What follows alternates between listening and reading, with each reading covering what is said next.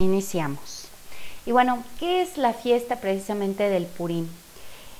Bueno, el Purim es una festividad, es una festividad que, realiza el pueblo judío precisamente porque se refiere al Día de la Alegría, de la máxima alegría.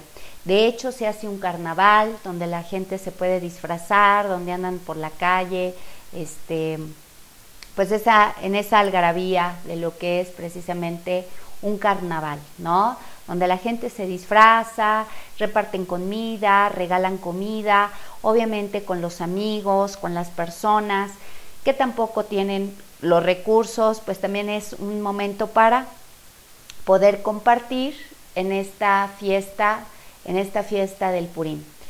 Pero bueno, eso lo vemos a nivel solamente materia, a nivel humano, pero vamos a ver qué hay detrás de esta festividad, qué es lo que nos puede mostrar, qué es lo que nos puede enseñar precisamente la festividad del Purim. Purim, la palabra Purim significa sorteo. ¿Y de qué estamos hablando y de qué sorteo estamos hablando? Bueno, hace muchos años, nada más voy a dar una reseña corta de lo que es el Purim, de lo que es la celebración, y es precisamente cuando el rey de Persia, el rey Asuero, pues bueno, se casa, bueno, después de toda una historia, pero bueno, se casa precisamente con una chica, con una chica que era precisamente del pueblo hebreo, que era judía, y su nombre era Esther, ¿sí? En e, esta, este nombre de Esther, precisamente aquí ya viene toda esta pues esta historia, toda esta información. El nombre de Esther significa oculto.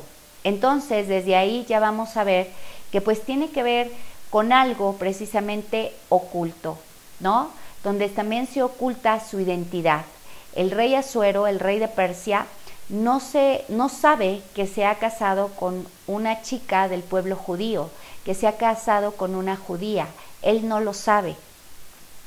Pero bueno, a través de la historia precisamente suceden ciertos acontecimientos en, el, en este reinado que el rey Azuero tenía a su primo que era Amán y que quería tener el trono del rey Azuero, que tenía la envidia, el coraje, ya saben, eso nunca pasa, ¿verdad? Porque quiere tener lo que él tiene. Y entonces hace creer al, al rey Azuero que están tramando cosas hacia él y que quieren derrocarlo y que quieren hacerle daño precisamente los judíos. Cuando todo esto simplemente es un plan, solamente es un plan, es un plan macabro que precisamente eh, Amán lo, lo, hace pues para quedarse con el trono del rey Asuero y convence al rey Asuero que es verdad, ¿no? Que los judíos son los que están llevando a cabo esto y era Monderjai, donde era precisamente aquel, aquella figura que ayudaba al rey Asuero por su sabiduría, era un judío con una gran sabiduría que lo ayudaba a sus decisiones y demás, pero bueno, el maravilloso Amán pues se encarga de poner todo en contra, pues para que obviamente eliminen al pueblo judío. Y precisamente el rey Amán lo hace por un sorteo. Purim significa sorteo y el sorteo era para poder eliminar al pueblo hebreo. Ese era el sorteo que tenía precisamente la fiesta del o el Purim. La palabra Purim viene de ahí, de sorteo. Y bueno, pero ¿qué más nos trae? Yo puedo contar la historia y es una historia maravillosa de, de la reina Esther, y es una historia maravillosa precisamente con el rey de Persia, pero vamos a ver lo oculto, que es aparte de una celebración de que se hizo el milagro, de que se pudieron salvar, qué es lo que nos trae oculto precisamente esta celebración. En la cosmovisión de la Cábala se nos habla de que todos los sucesos, todos los sucesos naturales que nosotros vemos en nuestra vida, en nuestra existencia, son procesos que vienen precisamente por una providencia superior. ¿Qué quiere decir esto? Que todo lo que va pasando en la existencia del ser humano, en la vida humana, en el mundo de la materia, ya viene precedida precisamente por una providencia superior. Ante nuestros ojos humanos a veces no podemos entender la maldad, la crueldad, eh, la infelicidad, la inconsciencia. Tal vez ante nuestros ojos humanos no lo podamos entender. Más sin embargo, en el mundo superior, todo tiene un propósito y todo tiene un porqué. En la, la cosmovisión de la Cábala, precisamente, se nos invita que siempre debemos de buscar la raíz espiritual de cada situación, porque siempre hay un propósito y siempre tiene una raíz espiritual todas las situaciones, por más malvadas, por más maquiavélicas que las podamos ver, tiene un porqué, tiene una raíz espiritual. Y debemos de buscar esta raíz para poder tener precisamente el perfeccionamiento, el acercamiento a nuestra divinidad, el acercamiento de nuevo a nuestro ser, a nuestro Dios, ¿no? En este momento, en esta historia de, Esther, precisamente nos hace ver que todo eso estaba oculto, que todas las cosas que el rey, que el rey Asuero también estaba pasando con esta persona, con Amán, y que quería eliminar al pueblo judío, todo eso también estaba oculto, pero también tenía una raíz espiritual, también tenía un propósito. Y el propósito, uno de los propósitos, que era el perfeccionamiento, el perfeccionamiento de saber llevar la Torah y de saber hacer la corrección. Cada circunstancia que nosotros vamos pasando en nuestra vida a final de cuentas, la raíz espiritual, la veas o no la veas, cuando tú la buscas, siempre te va a llevar a la evolución, a que te perfecciones, a que corrijas, a que hagas el ticum. El ticum, precisamente la cábala nos habla de una corrección. Y no porque algo sea malo, sino es para que evoluciones, para que trasciendas. Entender todo esto y entender que todas las cosas que vienen vienen precisamente de Hashem, de esta providencia divina que manda todos los propósitos de los cuales y de todas las cosas que tenemos que vivir en el mundo.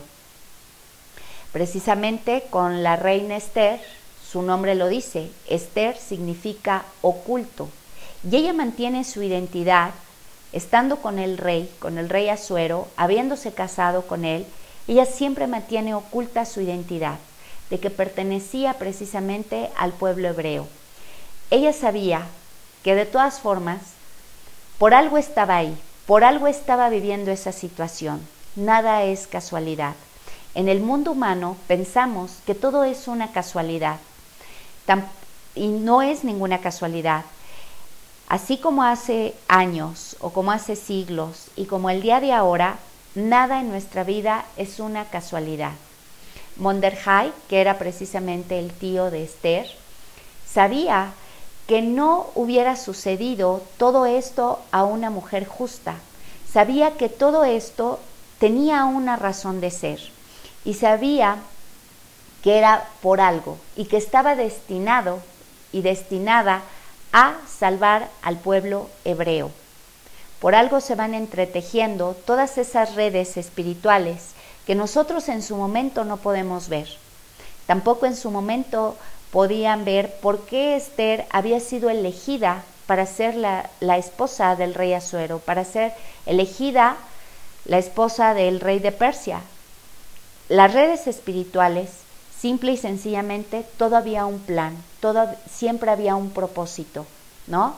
Así como también había el propósito de que Amán quisiera destruir al pueblo hebreo, así también estaba el propósito de Esther, de poder querer o ser la salvación para el pueblo hebreo. Todo estaba entretejido, todo, todo ya tenía un propósito. Ella sabía, la reina Esther, ella sabía precisamente que la salvación del pueblo estaba en sus manos y que la salvación del pueblo era y vendría de acuerdo a la relación que ella tenía con Dios, al arrepentimiento y a la oración. Precisamente ella, para poder salvar a su pueblo, pide a todo su pueblo que ayunaran durante tres días. El ayuno durante tres días era para purificarse, para tener esa conexión otra vez con su divinidad, con el Creador, para hacerse oír también a los oídos del rey. Nosotros vemos que en ese momento, pues obviamente, toda la fuerza y todo, todo estaba pues solamente en la parte masculina, en el rey. Y ella eh, obedecía perfectamente toda esa parte, pero sabía que tenía que salvar a su pueblo. Entonces ella, precisamente para salvar a su pueblo, hasta con su propia vida, porque se iba a presentar ante el rey. Y para poderse presentar ante el rey solamente tenía que ser a través de una cita. Si no, no podría ir cualquiera a hablar ante el rey. Y ella sabía que a pesar de que su vida podría correr peligro, dijo, no importa, me voy a presentar ante el rey. Y me voy a presentar ante el rey para poder salvar a mi pueblo. ¿Qué nos quiere decir todo esto? Vienen muchos secretos, por así decirlo, para que más allá de que sea una historia que pasó hace muchos años, que pasó hace siglos, ¿cómo lo podemos relacionar en nuestra vida y en nuestro día a día? ¿Sí? ¿Cómo lo podemos relacionar en esta eternidad? Cuando siempre entendemos que es un presente continuo, es un presente continuo, un presente continuo. Todos tenemos amanes en nuestra vida que de repente nos quieren destruir. Y el amán no solamente puede verse representado en alguna persona, también se puede ver representado en situaciones, en momentos, en circunstancias en nuestra vida a, a cualquier otro nivel. Circunstancias donde nosotros pensamos que realmente nos pueden destruir y que nuestra mente humana en eso se conecta y dice, no, sí me va a destruir, ¿no? Y puede ser, como lo menciono, ¿no? Una persona, una circunstancia, un momento, situaciones donde verdad creemos que podemos perder la fuerza. Este amán debemos de entender que nada es casual, que nada es casual en lo que estamos viviendo, en lo que está sucediendo en nuestra vida. Si está sucediendo en nuestra vida, es porque está dirigido también intencionalmente. Ante nuestros ojos humanos normalmente no lo podemos ver y podemos ver cómo me quiere destruir. ¿Por qué Dios permite eso? Porque es algo que muchas veces hacemos como seres humanos. ¿Por qué Dios permite esa maldad? ¿Por qué Dios permite el robo, la mentira, el engaño, las violaciones? ¿Por qué Dios lo permite? Y si nosotros vemos lo oculto, como nos enseña precisamente Esther, es que todo tiene una intención, todo tiene una intención que viene de la providencia divina. ¿Y cuál es la intención que tiene ese amán? Ese amán que puede estar representado en muchas cosas. La intención que tiene, por eso hay que buscar la raíz espiritual, es simplemente generar un despertar. Un generar, generar un despertar para la persona que lo está recibiendo y para la persona que lo está haciendo, para que puedas despertar de esa situación que puede ser de destrucción, que puedas despertar ante eso y observes que no es que no es real, que lo puedes cambiar, que lo puedes transformar, que puedes transformar otra vez cualquier situación que pueda estar pasando en tu vida. Por eso el Purín es un día de mucha alegría, donde pudieron revertir toda la energía, donde pudieron ver que eso que ya estaba en una total eh, desesperanza, que ya estaba en un total, en una total destrucción, cómo a través de la oración, cómo a través de volverse a unir a la divinidad, de volverse a unir al Creador, pudieron darle vuelta a toda la energía. Y no solamente Amán, ¿sí? este, este hombre malvado que quería destruir al pueblo hebreo, no solamente se le dio la vuelta, sino que pasó todo lo que él planeaba fue precisamente lo mismo que a él le hicieron, ¿sí? Él pensaba mandar a la horca, ¿sí? A, que ahorcaran al pueblo hebreo. ¿Y qué pasó? A él fue al que ahorcaron. ¿Esto qué nos quiere decir? tiene varias connotaciones, ¿no? Una que no hay que perder la esperanza. Cuando nosotros desesperamos ante cualquier circunstancia, ¿por qué es? Porque no me siento conectado con la divinidad, porque no estoy entendiendo lo que me está queriendo decir, porque no estoy escuchando, porque no estoy alerta, porque mi corazón no está alerta, ¿qué me quiere decir la vida? Por eso te mandan un despertar. Y por eso el despertar puede ser en situaciones no fáciles. ¿Para qué? Para que despiertes. Por ejemplo, lo podemos ver como humanidad en todo lo que estamos viviendo. En esta pandemia a muchos los tuvo que haber despertado. Muchos otros tal vez se sumergieron todavía en la desesperación y en la desesperanza. Pero muchos otros tuvieron que despertar. ¿Para qué? Para ver nuevas posibilidades para enfrentar la vida de una manera diferente, para saber crear a través de las cosas que ahorita tenían en sus posibilidades, para descubrir muchos talentos que seguramente a lo mejor tampoco los habían descubierto, para enfrentarse a una nueva tecnología, a una nueva forma de vida. ¿Qué hizo? Generar todo un despertar. Por eso las generaciones más jóvenes, para ellos tal vez fue mucho más fácil. ¿Por qué? Pues porque estaban conectados a la tecnología, a otros espacios, pero a todos en general nos estaban hablando a un despertar, a un despertar espiritual. Si nosotros encontramos la raíz de todo, el caos que pasó, podemos reducirlo precisamente a ese despertar, a ese despertar de conciencia, donde lo puedes revelar de diferentes formas en tu creación, en tus movimientos, lo tenías que revelar en tu trabajo, con tu familia, con tus pensamientos, con tu verbo, con tus acciones. Tenías que revelar ese despertar. Entonces, como vemos, toda esa oscuridad y eso oculto siempre viene disfrazado. En el libro de Esther, por ejemplo, podemos ver que en ningún momento se menciona el nombre de Hashem, el nombre del Eterno. ¿Por qué no se menciona? porque estaba oculto, porque todo eso estaba oculto. Ante nuestros ojos, la divinidad y Dios muchas veces parecen ocultas cuando vemos una situación muy grave o muy complicada. Simplemente está la bendición oculta. El libro de Esther y toda esta historia de Esther nos hace dar cuenta y tomar conciencia de que sí hay esperanza, de que sí puedo volver y revertir toda la energía, de que sí puedo crear esa situación complicada a una situación diferente, cuando pueda entender la raíz espiritual, cuando pueda entender que solamente tiene un propósito. Y el propósito o los propósitos pueden ser infinitos.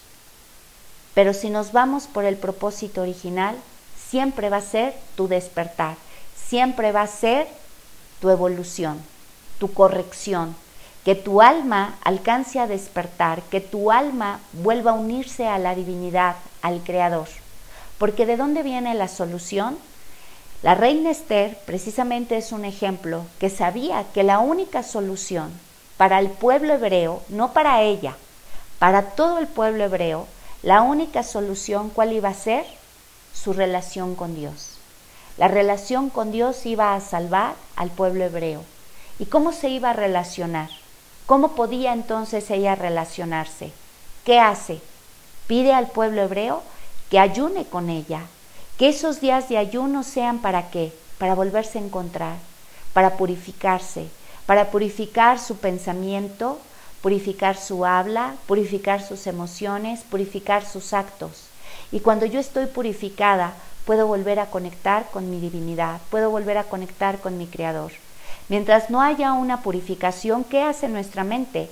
Nuestra mente puede seguir dando vueltas y vueltas y vueltas y vueltas, tratando de encontrar la solución, tratando de encontrar el por qué me pasó, por qué me hizo, lo que está pasando.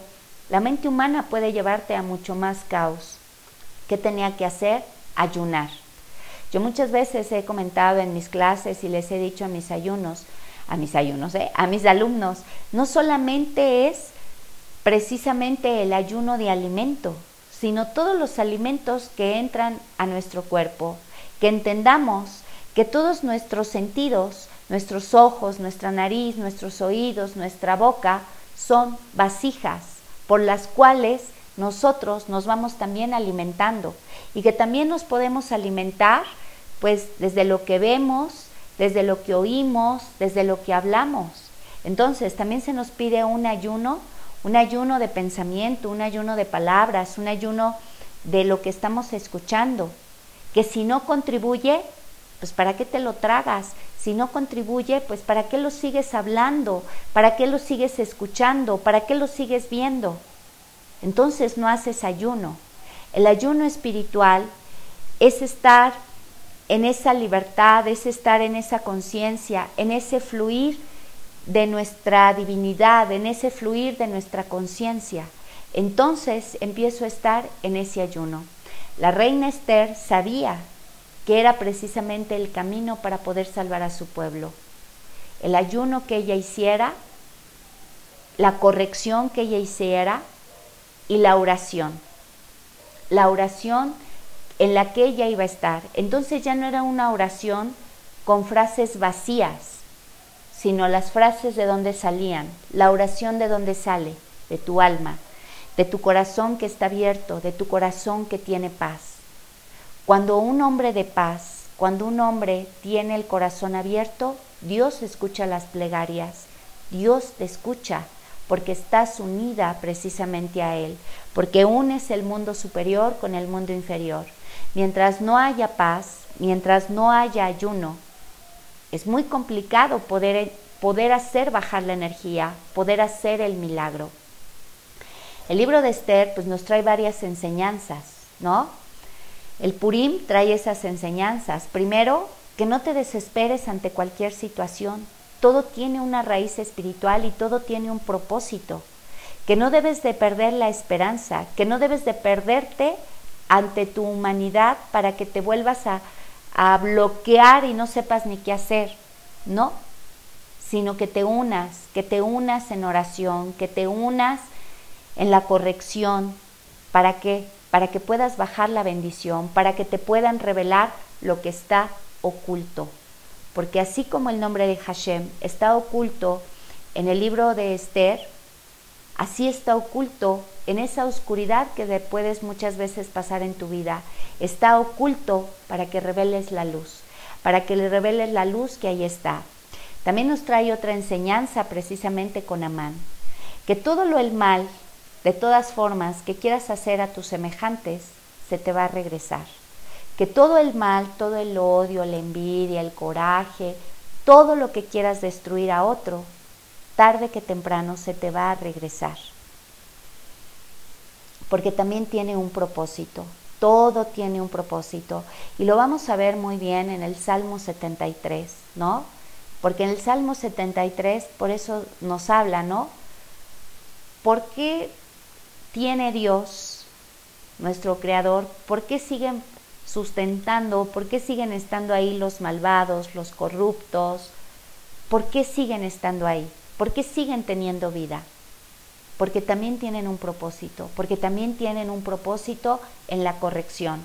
En este mundo debemos de entender que todos somos un engranaje perfecto para que todo empiece a funcionar, para que todo empiece a suceder.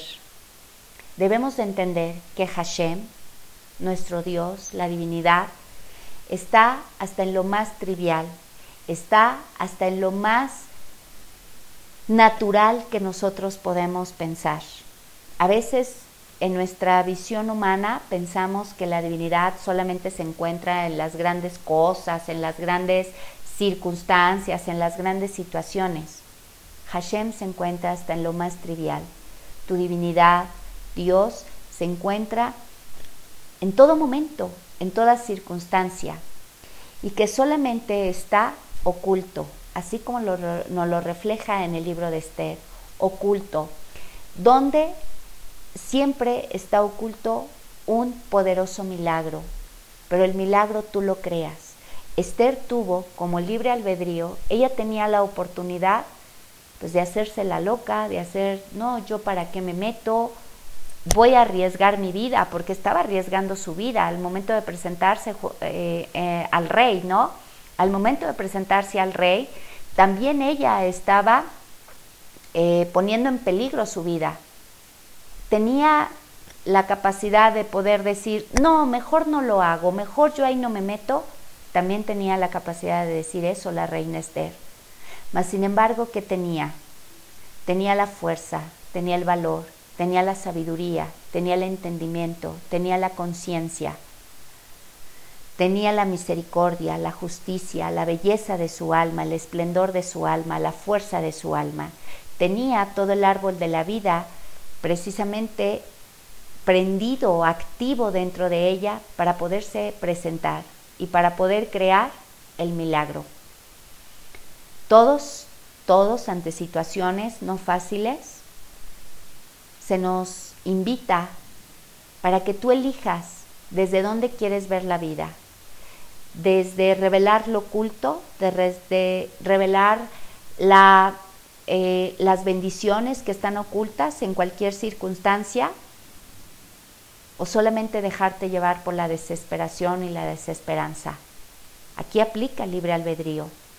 Pero la gran diferencia del pueblo de Israel, como Esther, es que libre albedrío simplemente hacer lo que me toca hacer, simplemente es conectarme, simplemente es hacer el ticum, hacer la corrección, perfeccionar mi Torah, hacer que mi alma se pula y por eso entra en ayuno. ¿Qué pasaría si cada uno de nosotros toma esta festividad, esta este día de la alegría, esta festividad, como un acto más de conciencia? No como un acto solamente de un carnaval, sino como un acto más de conciencia, donde nos invita a estar muy alertas a nuestra elección, a estar muy alertas a todas las circunstancias que van pasando en nuestra vida y que puede estar disfrazado de Amán y que ahí mismo puede estar oculto Hashem. ¿Para qué? Para crear un milagro, para darle la vuelta a la energía, para que nunca caigas en la desesperanza, para que estés alerta y que tú sepas elegir desde dónde pretendes ver la vida, desde tu parte humana, donde te va a destruir y te puede hacer crear una locura humana, o desde tu mundo espiritual, desde encontrar la raíz espiritual que te está diciendo evoluciona, no te desesperes, todo tiene un propósito. A final de cuentas, tú tienes la elección y tú tienes la decisión. Cuando estudiamos Kabbalah,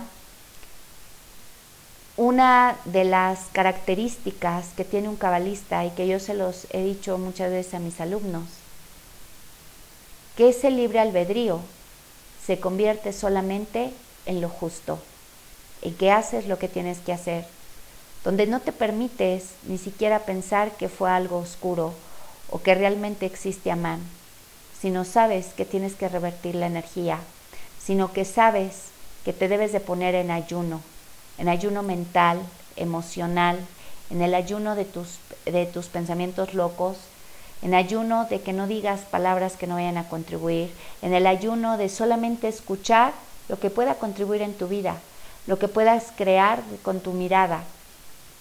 Y entonces empiezas a hacer ese ayuno, no solamente de comida, sino de conciencia, un ayuno que pueda purificar toda tu conciencia y en ese momento estarás otra vez conectado con la divinidad. Entonces, pues no tienes muchas elecciones. El pueblo de Israel y el pueblo hebreo o el cabalista sabe que simplemente tiene un corazón abierto para seguir el camino, para que todo lo que venga, entender que es parte del camino y que tiene un propósito espiritual y que seguramente ese propósito espiritual es simplemente despertar, evolucionar. Estar en ese estado del ticum, de hacer perfeccionar nuestra Torah, la Torah que vive dentro de ti, o sea, tu alma. Entonces, pues más allá de solamente un día de alegría, pues que lo podamos ver como esa alegría donde sí podemos vivir desde una alegría infinita, donde no tiene que ser marcada solamente por unos cuantos eventos o por unas cuantas cosas, sino que tu alma esté dispuesta a estar en esa alegría todo el tiempo, en esa alegría, en esa plenitud, que seas tan consciente de siempre querer vivir unida a tu divinidad, que siempre quieras entender lo que está oculto ante tus ojos humanos, pero desde el entendimiento de Vina, desde un entendimiento superior y divino. Entender que todo es perfecto, que todo es perfecto. Y entonces verás cómo las situaciones les das la vuelta de una manera maravillosa. El día 8 de, de, marzo, que es el Día de la Mujer, que celebran el Día de la Mujer, voy a hablar de precisamente de las diferentes mujeres de las cuales se han construido nuestra Torá, nuestra Biblia y las características precisamente que tenían estas mujeres, así como Esther, que supo llevar lo oculto, que supo saberse dirigir, que supo ser el equilibrio precisamente entre lo masculino y lo femenino que nunca quiso aplastar al rey Azuero, que siempre supo equilibrar la energía y supo cómo hacerlo desde su forma sutil.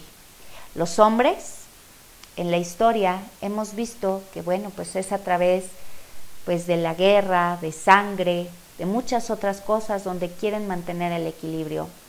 La parte femenina es todo lo contrario, es la parte sutil, donde no son gritos, donde no son golpes, donde no es locuras, sino que es precisamente la parte sutil, la parte oculta, la parte divina, donde entiendes un nivel de conciencia diferente, donde hace que se mantenga el equilibrio.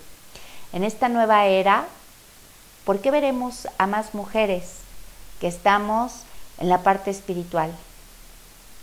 ¿Por qué más mujeres vamos llevando la parte espiritual? ¿Por qué empieza a haber más, más mujeres, más maestras, más interés por las mujeres? Pues precisamente porque ya llegó el momento de hacer el cambio de energía, ¿no? El cambio de energía donde vamos a aprender la parte sensible, la parte intuitiva, la parte que crea y que nutre, que ya no es a través ni de guerras, ni de golpes, ni de las cosas burdas, sino desde la parte sutil. Volver a conectar con esa divinidad desde la parte sutil. Y fíjense cómo Esther, desde su parte más sutil, desde simplemente estar en ayuno, pudo transformar toda la situación. Sin golpes, ni guerras, ni disturbios, ¿no? Sino desde la parte más sutil y que a todas como mujeres nos caería muy bien entender la parte femenina, donde a veces creímos que la parte femenina era ponerme al igual y al tú por tú con los hombres.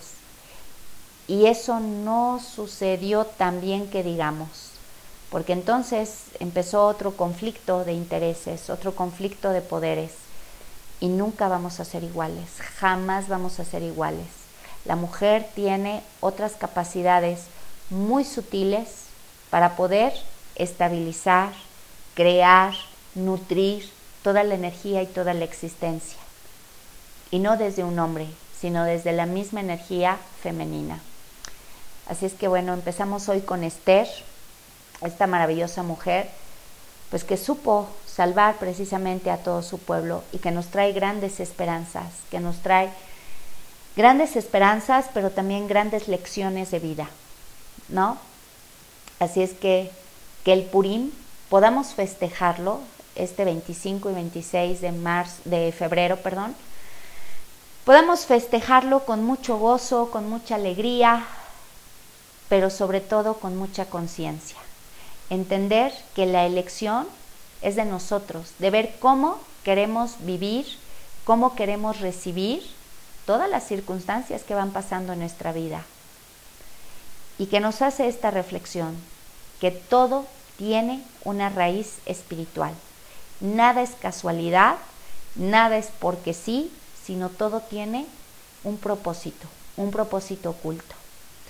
independientemente de todos los propósitos que pueda tener, que pueden ser infinitos, que te quedes con eso, que a final de cuentas el propósito es tu despertar, tu despertar de conciencia, tu despertar de alma, de espíritu.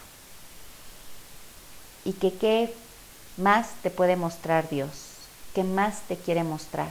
Por eso pone todas las circunstancias. Así es que, pues bueno, que disfruten este 25 y 26, este día de alegría, de alegría por haber despertado. Para mí es mucho más allá que un carnaval, sino la alegría de haber despertado, la alegría de saber que tengo el poder de cambiar cualquier situación, que tengo el poder de unirme a mi creador, que tengo el poder de saber que soy poderosa, que soy poderosa porque soy mujer, porque soy parte de la existencia. Y Hashem, como lo dice en el libro de Esther, está en lo más trivial y en lo más normal que nos podamos imaginar. Así es que pues excelente día y pues nos seguimos viendo. Gracias y pues bye bye.